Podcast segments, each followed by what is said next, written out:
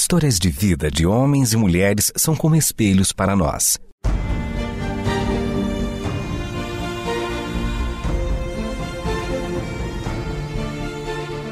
Convidamos você para entrar nas páginas do livro que conta a história do Deus que entrou em nossas histórias. Ouça sobre pessoas que viveram os mesmos conflitos que você e eu enfrentamos e que em Deus encontraram sentido da vida. A partir de agora, você está diante do Espelho na Janela. A narrativa a seguir é baseada em personagens e histórias bíblicas, mas com complementos ficcionais.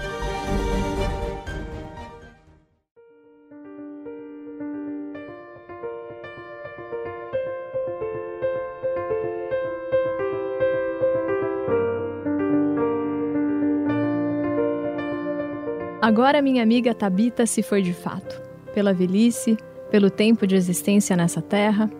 Já era hora de ela estar onde sempre quis, nos braços do seu Criador, para onde em breve irei. Mas é verdade que todos têm me perguntado sobre ela, se realmente Tabita um dia foi ressuscitada por Cristo, por intermédio das palavras de Pedro. E respondo que sim, e do meu ponto de vista, não só uma vez pois o que todos conhecem é a história do milagre da ressurreição dela. Mas Tabita nasceu de novo, antes, algo que também tem acontecido com muita gente por aí. Tabita era humilde. A humildade não era uma roupa apertada que vestia por imposição das circunstâncias adversas. Sim, ela tinha pouco para sobreviver, mas isso nunca lhe incomodara, pois preferia vestir o corpo e a alma com panos simples, mas que cobrissem o egoísmo, a altivez, o conformismo. Nós vivíamos próximas uma da outra. Não me lembro ao certo o dia em que nos conhecemos, mas quando penso em infância, penso em Tabita e em nossas mães costurando e conversando. Elas tinham o mesmo ofício. Uma memória agradável que possuo é como nos divertíamos com o pouco que tínhamos. Nossos brinquedos eram os restos de linhas que caíam pelo chão, cada qual de cor distinta. Aquelas linhas eram capazes de tecer a nossa imaginação. Nós brincávamos de costureira, fingíamos criar roupas e inventávamos diálogos entre nós e as clientes que nos procuravam para consertar as roupas delas. Falávamos até onde essas roupas poderiam chegar. Embora nossa família nunca tivesse saído de Jope, ouvíamos nossos pais relatarem as histórias contadas pelos viajantes que haviam singrado mares, conhecido portos, visto muito comércio e gente distinta. E crescemos assim, entre histórias e imaginação, linhas e tecidos, vontades e sonhos. Falando neles, os sonhos de Tabita sempre foram muito simples. Com suas mãos, ajudar a sustentar a família, assim como via nossas mães auxiliarem nossos pais.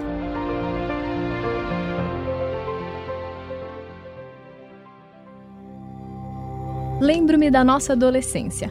Tabita era cheia de perguntas. Uma que ela sempre me fazia era se nossas mães eram felizes.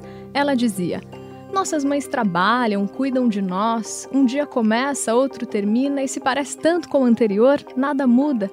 Onde elas encontram alegria? Confesso que, naquele tempo, a pergunta trazia mais confusão do que reflexão para mim. Mas hoje eu responderia com convicção é, amiga, depois de tudo que vi você passar e conhecer o seu Salvador, nossas mães podem até terem tido momentos de alegria, mas nunca vi alguém estampar no rosto e costurar a vida com um contentamento como o seu. Mas é importante dizer que nem sempre for assim. Eu casei. Tabita não. Eu fui morar num bairro vizinho, mas ainda em Jope. Nem eu, tampouco ela, saímos daqui alguma vez. Tabita continuou a morar na mesma casa que fora de seus pais, juntamente com um dos seus irmãos, que se casou e também permaneceu ali. Perdemos os nossos pais. Eu tive filhos, Tabita não. Apesar de décadas que separaram nossas conversas no chão da casa, a vida haveria de costurar nossa amizade. Hoje eu diria que o Eterno nos deu a parceria para que entre trapos e tristezas nunca estivéssemos sozinhas.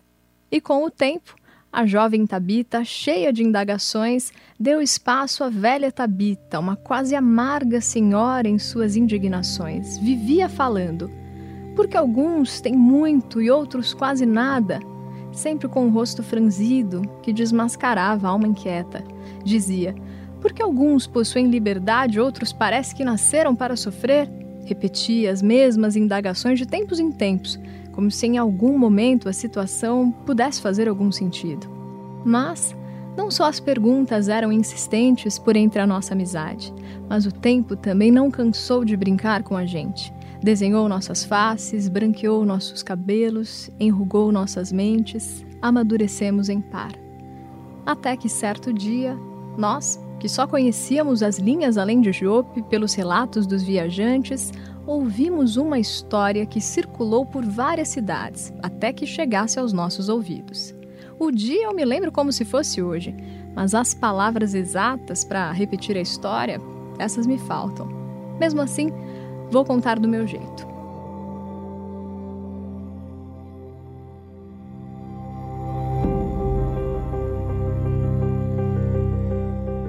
Pedro e João, conhecidos por serem seguidores de Jesus, tinham ido ao templo em Jerusalém. E lá encontraram um homem que era paralítico desde que nascera. Esse paralítico já era velho conhecido de todos. Diariamente o colocavam perto de uma das portas do templo para que pedisse esmolas às pessoas que iam para lá.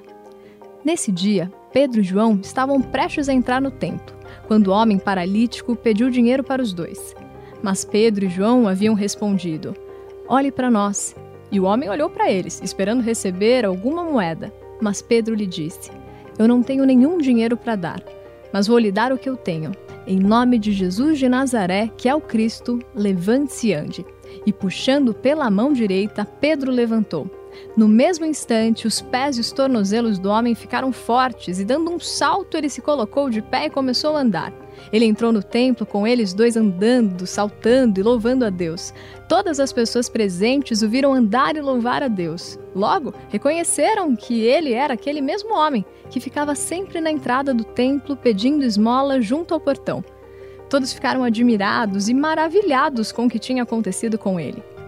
E não só por lá, pois por onde a história do paralítico passava, as pessoas se admiravam ou se intrigavam. O que era certo é que, de boca em boca, esse milagre chegou aos nossos ouvidos. E as pessoas que estavam com a gente nesse momento expressavam as mais distintas frases. Quem são esses curandeiros, Pedro e João?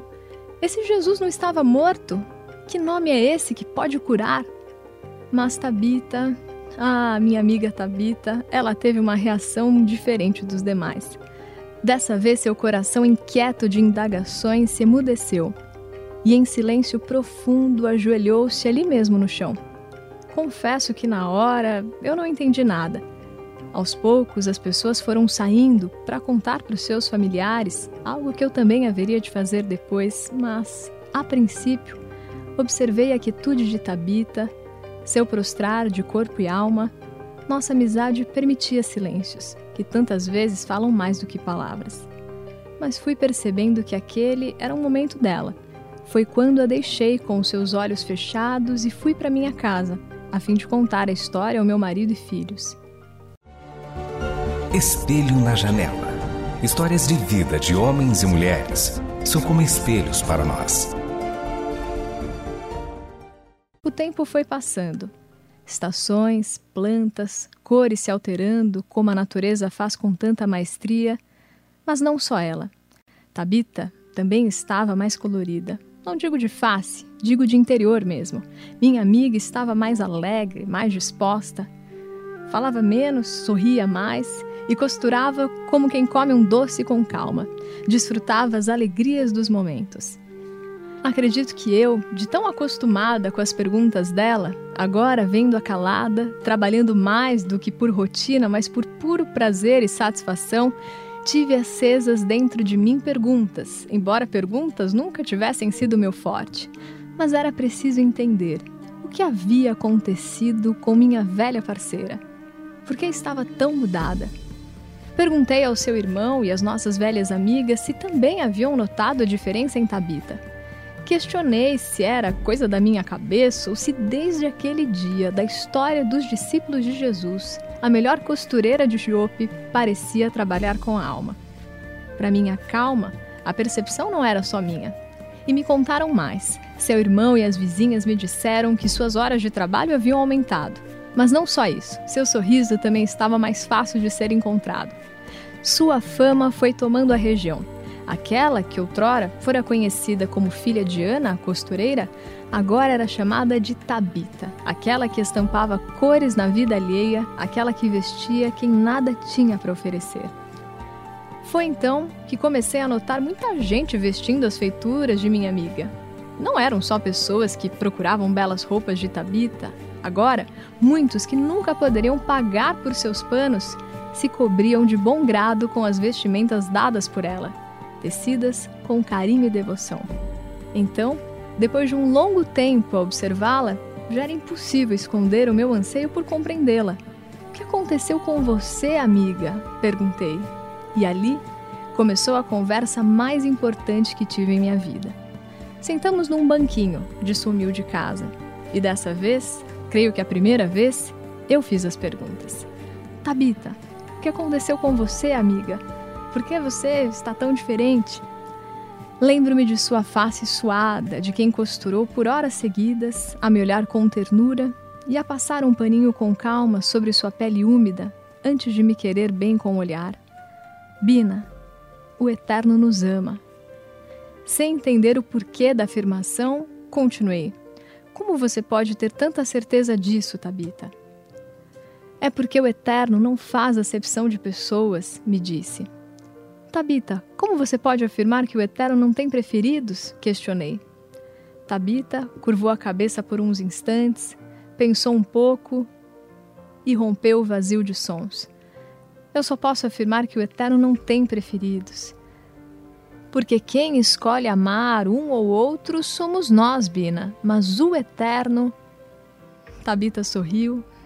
O Eterno não, ele ama todos de modo igual e usa algumas situações para manifestar o seu amor e poder, me afirmou, como quem conta a preciosidade da vida e fala dela com um terno cuidado. Mas, amiga, prossegui eu, você era a primeira pessoa a não entender certas coisas dessa vida. Você repetia para mim sempre com indignação e tristeza: porque alguns têm tanto, porque outros mal podem se vestir e comer, porque existe escravidão. Você sempre me perguntou coisas das quais eu não sabia responder.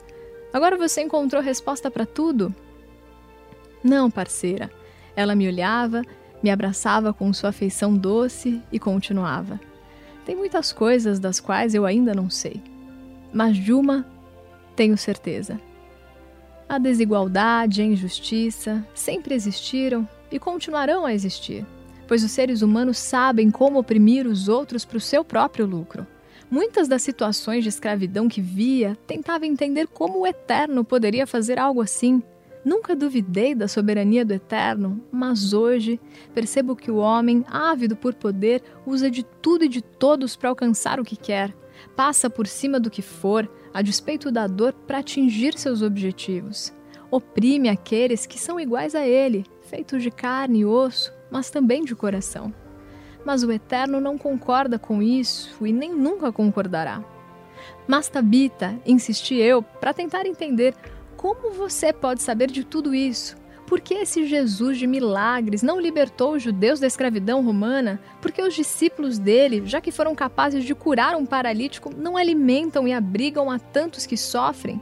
Naquele dia eu mais parecia a ela repleta de dúvidas. Bina, o milagre que João e Pedro realizaram por intermédio de Jesus simboliza muito mais do que o poder de um nome. É manifestação da justiça, do amor do eterno, é expressão do seu caráter eterno, tão claros através do seu filho amado Jesus. Você bem sabe, Bina, que uma pessoa com deficiência não pode entrar no templo. Além das imposições religiosas, esse paralítico não tinha condições de participar de uma celebração sagrada. Mas o que Jesus veio anunciar é que muito mais do que milagres, já chegou e ainda virá o reino de Deus entre nós. Ele está acessível a tantos quantos quiserem entrar. O que João e Pedro têm feito é imitar os passos de Jesus de Nazaré, agir como ele agia, amar como ele amava, anunciar que aqueles que quiserem participar do banquete da vida são aguardados pelo Pai eterno que os espera de braços abertos. Muitos não entenderam e tropeçaram nessa verdade. O Messias foi morto, mas o que ele ensinou sobre a vida vale. E para ele, a injustiça, a opressão e a exclusão não têm vez. E todos os que quiserem segui-lo devem agir de igual modo, a fim de proporcionarem mais justiça nesse mundo de desigualdades. Amiga, Jesus, o Cristo, está vivo, pois ressuscitou, e todos os que aceitam como Filho de Deus recebem o Espírito Santo para habitar dentro deles. E não, Bina, não é que eu tenha a resposta para tudo, mas é que a maior indagação da alma enfim descansa nos braços estendidos naquela cruz, onde Jesus entregou sua vida por nós. Foi pelo que Cristo fez por mim e por você, amiga, enviando seu Filho para nos reconciliar com Ele, que enfim descobri quem sou e por que existo. Assim, concluiu Tabita. Assim começou em mim a contagiar o coração pelo Cristo dela, nosso Salvador. Daquele dia em diante, mais que amigas de infância, colegas de ofício, passamos a ser parceiras do caminho.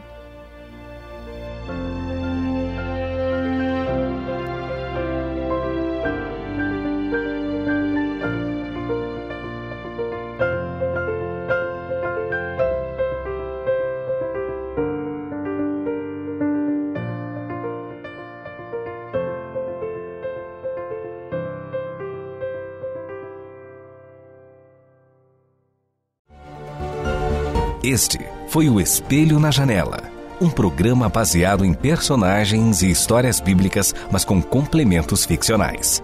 Escrito e produzido por Renata Borjato e Israel Mazacurati. Realização Transmundial.